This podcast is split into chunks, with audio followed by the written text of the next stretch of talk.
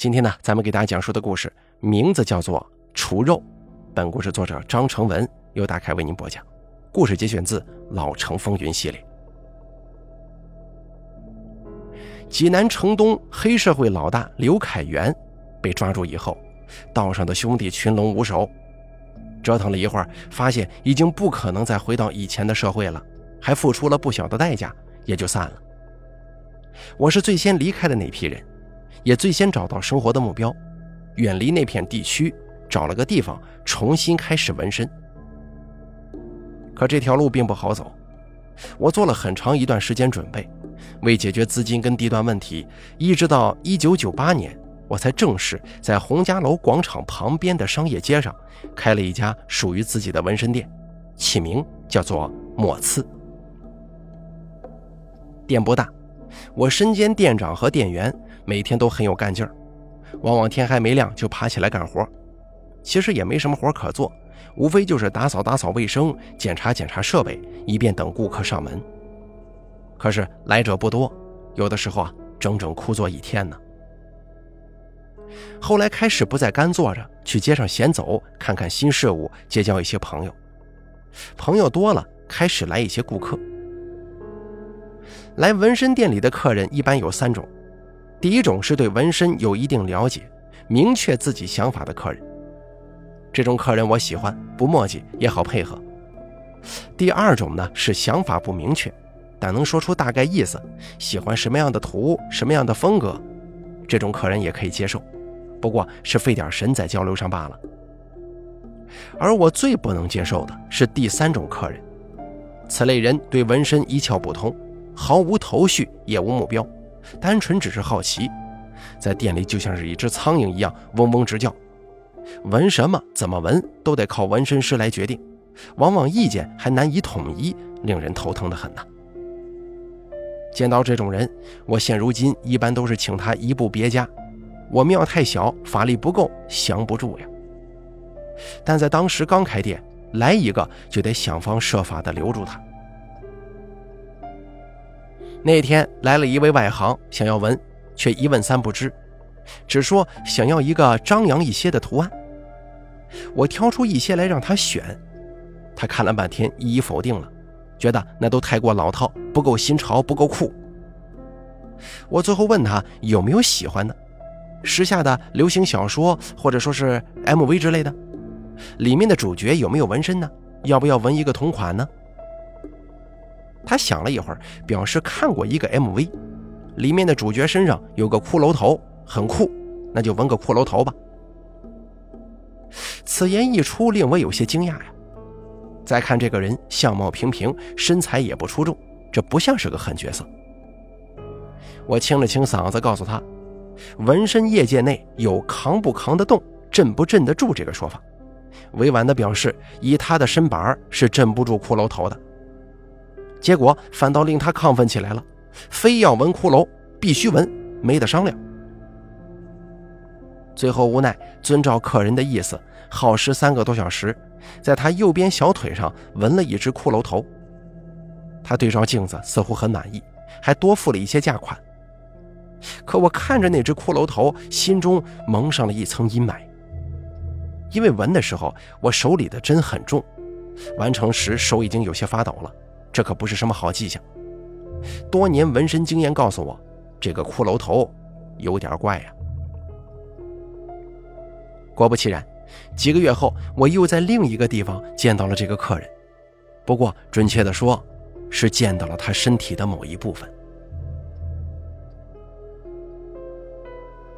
刚开店那会儿，因为是单干嘛，又跟以前道上的朋友脱离了关系，所以起初很不习惯，觉得有点空落落的。好在碰到了几个谈得来的朋友，一块打发了不少迷茫的日子。其中有一位朋友叫苏百阳。苏百阳是陕西人，早些年间来到济南，发迹于街头小吃。因为他的厨艺特别好，长相俊朗，有些名声。后来受到当地帮派欺压，不得已为了找保护伞，也入了帮派。但是他这个人呢，性情温和，不喜欢争斗。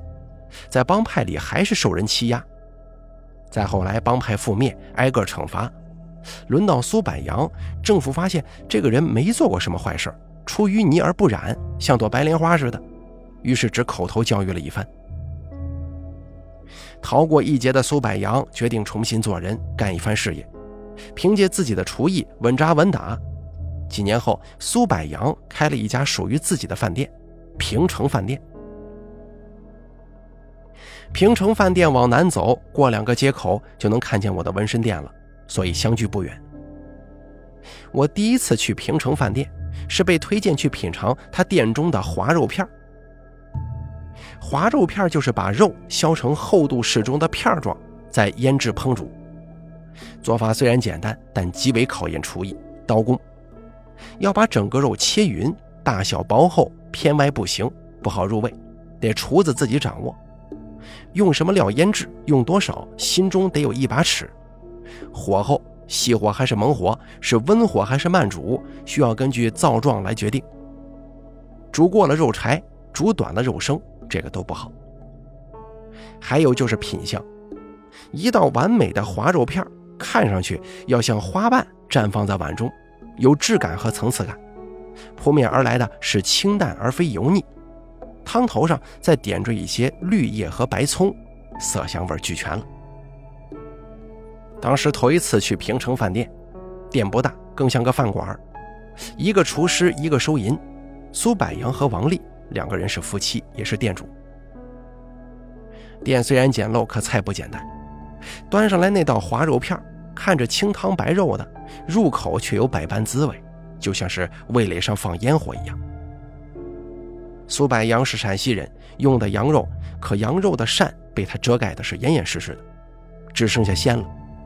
嚼两下，一鲜入喉，回味无穷，果真是名不虚传呢。当天我在店里坐了很久，跟苏柏阳也聊了很久，两个人一见如故。临走的时候，又从店里要了一些熟食。苏柏阳从后厨打包好，拎给我的时候，突然咳嗽两下。我看到他嘴角流出了一滴血，我下意识地扶了他一把。他说：“没事刚才吃东西呛着了。”说完，顺势用手擦去那滴血，送我出门。我当时笑着走了，可心中犯嘀咕了：他是不是身体有病呢？没有，他身体好着呢。时隔几天后，我再次去了平城饭店。那天苏柏阳外出采货了。接待我的是他的妻子王丽。王丽的厨艺比苏柏阳差一些，但也算合格。那天店里客人比较少，就与王丽闲聊起来。这期间呢，王丽解答了我的困惑：他就是呛着了，吃生肉呛的。你说什么？他他吃生肉吗？我有点吃惊。对他有个习惯，每次做菜之前呢，都要亲口尝一尝肉菜的。王丽说的淡然平常，新鲜的肉腥味没有那么冲，吃起来发脆，咯吱咯吱也有嚼劲。肉里的血水有时候还是热的，那是动物活着的时候的体温，喝下去像是一股暖流流过喉咙，很舒服的。王丽说完之后，眼神有礼，似乎在确认刚才所说的是否准确。最后，她嗯了一下，表情很认真。我听完之后有些不适，觉得很荒唐，却猎奇一般的被他的话吸引，下意识的问了一句：“那要是不新鲜的呢？”“啊，不新鲜的呀。”他看了一眼桌上的菜，继续说：“不新鲜的就像豆腐乳一样，又软又臭，没有口感，而且里面的血水是浓稠的，喝下去刺啦啦的，还会闹肚子。”“啊，啊，是吗？”我僵硬的笑了笑，不自觉的干呕了一下，吃下去的菜在胃里翻腾。我借故去上了个厕所。出来之后，发现王丽回到前台，似乎还在脸账。远远看着，这王丽也是一位俏佳人，跟苏柏阳很般配，只是说起话来有点不食人间烟火，表情很少，语气很平，让你听不出是真是假。再好的厨子也不吃生肉啊！也许是苏柏阳真的有什么隐疾，不能对外人说吧。我就当王丽讲了一个恐怖的笑话，只是讲不出笑话的感觉罢了。不过后来我发现自己还是见识短浅，一个好厨子还真的会用嘴来挑选好肉。九月初的一天早上，我正准备开张，远远看到苏柏阳提了一个芝兰，用白布罩着，匆匆地走过街道。我喊住他，问他要去哪儿啊？他说今天是中元节，他要去青龙山祭祖。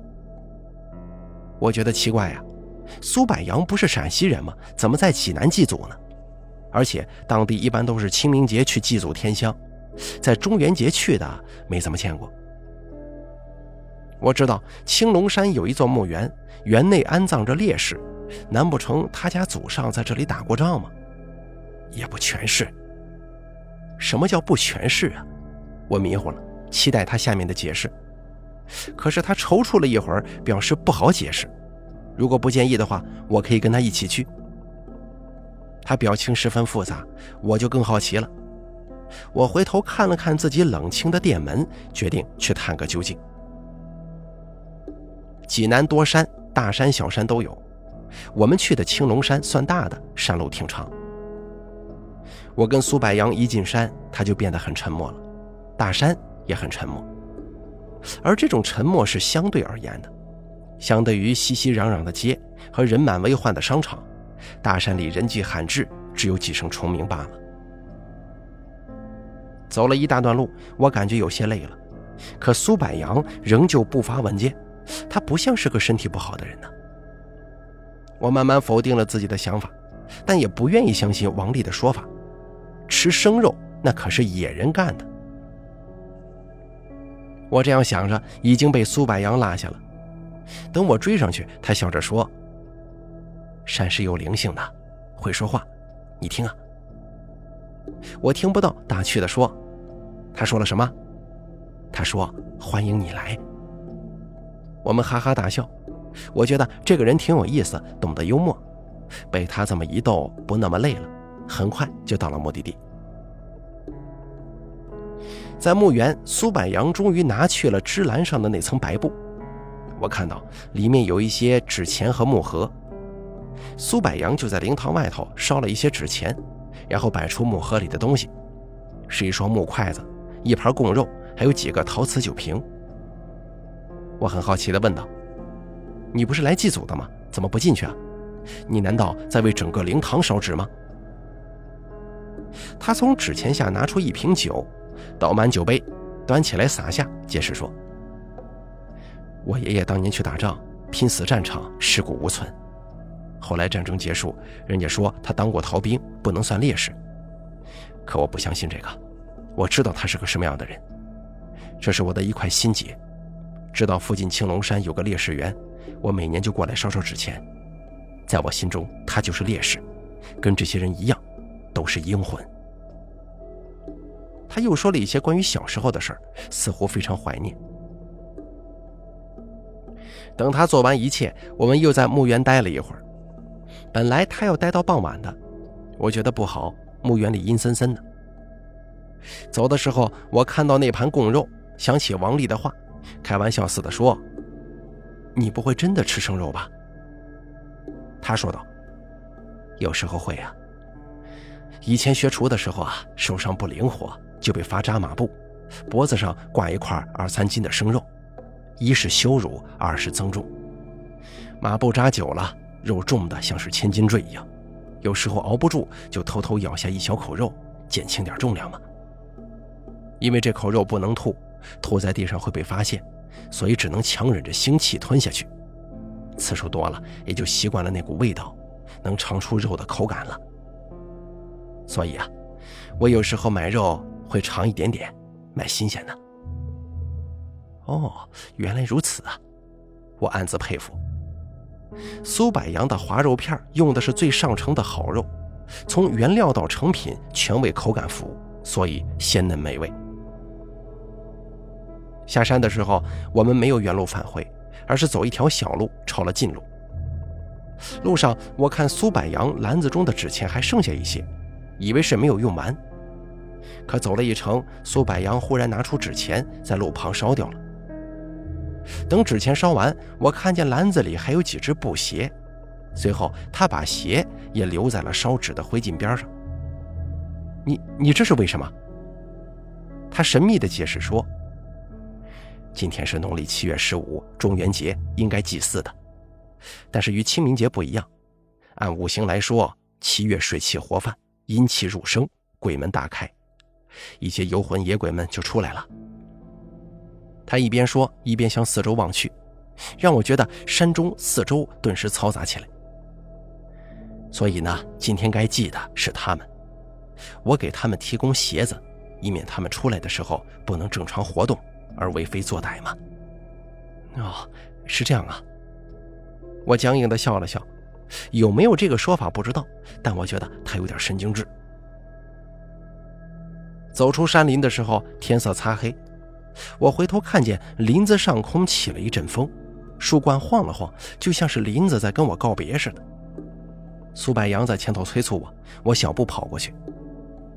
他问道：“你冷什么呢？”“啊，没什么。”“帮我提一下。”说着递给我他的篮子。他弯下腰去系鞋带。这个鞋不合脚啊，带子老是自己散开。其实我也注意到他的鞋了，一双黑色双星运动鞋，鞋子很大，一路上开了好几次鞋带。他系好之后又走了几步。我亲眼看到那双鞋带又自己划开了。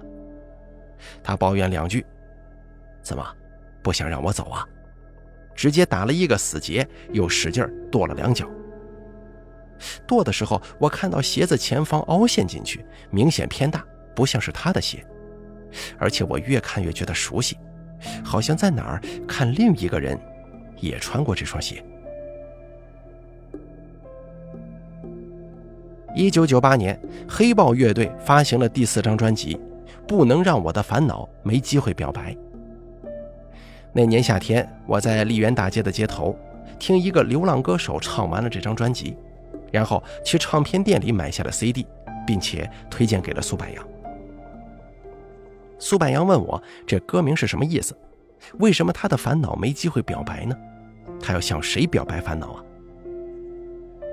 那个时候，苏柏阳意气风发，看起来没有任何烦恼。从青龙山回来之后，他饭店的生意蒸蒸日上，每天都潜心研究新菜品、特色菜品。似乎他在山上为那些孤魂烧的纸钱打动了他们，穿着他留下的鞋过来帮他了。我跟王丽说了那天的奇特经历，他听得直乐呵，说苏柏阳以前就有些迷信，老是买一些玉啊、护身符什么的。接着又说了一些往事。他说，他们刚结婚的时候一穷二白，苏柏阳每天都很焦虑，焦虑于钱和当厨子的出路。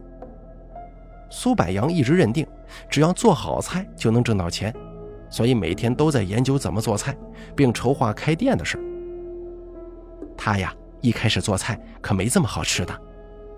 王丽指着店中爆满的食客说：“后来发现一个秘方。”才有了现在的成绩，这个秘方彻底打消了他的顾虑。当时平城饭店在当地已经小有名声，我想王丽口中的秘方就是平城饭店的底气，他当然不可能告诉我秘方的内容啊，因为这只是属于平城饭店的秘方。不过命运捉弄啊，我最后还是知道了秘方的内容，可是却后悔不已。再也无法直视滑肉片这道菜了。十一月份的时候，苏柏阳每天要忙到半夜，没空再跟我去大街上闲逛了。反观我的店铺门前仍旧冷清，我彻底成了孤家寡人。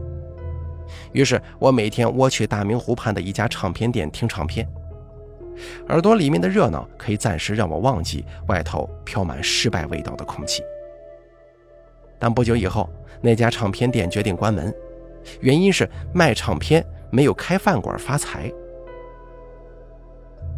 我看着外面街道上冒出来的一家家新饭馆，对老板说：“卖唱片是一件很理想的事情。”他说：“只要唱片店里有我这种每天站在那儿听五六个小时却一张不买的人，他的理想就永远不可能实现。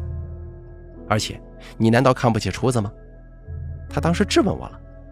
不过我否认了，我就跟他聊起了苏百阳。结果他也听过苏百阳的平城饭店。哦，那里的菜做的是真好吃啊！我怀疑他们用了秘制的油料。他露出一副眼红的表情，说道：“不仅是料，你没发现店里的肉菜都非常鲜嫩吗？”啊！我跟老板讨论了起来，最后我们达成共识，想要开饭馆是不可能超过苏百阳的。只可惜啊，那么好的饭店关门了。最后他说了这么一句话，我以为他在开玩笑，表示不相信。他真的关门了？你都多长时间没去过那儿了啊？什么？他家关门了？我想了想。九月份跟苏百阳爬山回来，他的饭店就开始爆火。十月份我去了两次，十一月份没事的时候啊，就待在唱片店里。仔细一想，确实好久没见苏百阳了。尽管如此，我还是觉得唱片店的老板天方夜谭。最后，他扔给我一份近日的报纸，我看到上面有一行标注，写着在某某饭店后院中惊现半具赤裸男尸。旁边附了一张模糊不清的照片，能够隐约分辨出，在一个制冷箱中有具尸体，且只有腰部以下的部位。这个某某饭店报纸上没有明说，但是饭店的地址我却再熟悉不过了，正是平城饭店的地址。我记得那个冷箱是苏百阳用来存储冻肉的。报道最后指出，此事正在调查当中，尚无后续。老板压低声音说：“哎，你说这事儿是不是他干的呀？”我本想说这怎么可能呢，但是忽然被照片上的某一处吸引了，话断在了嘴边。照片上的男尸左边小腿上有一个黑乎乎的图案，如果仔细看会看出，那是一个骷髅头的轮廓。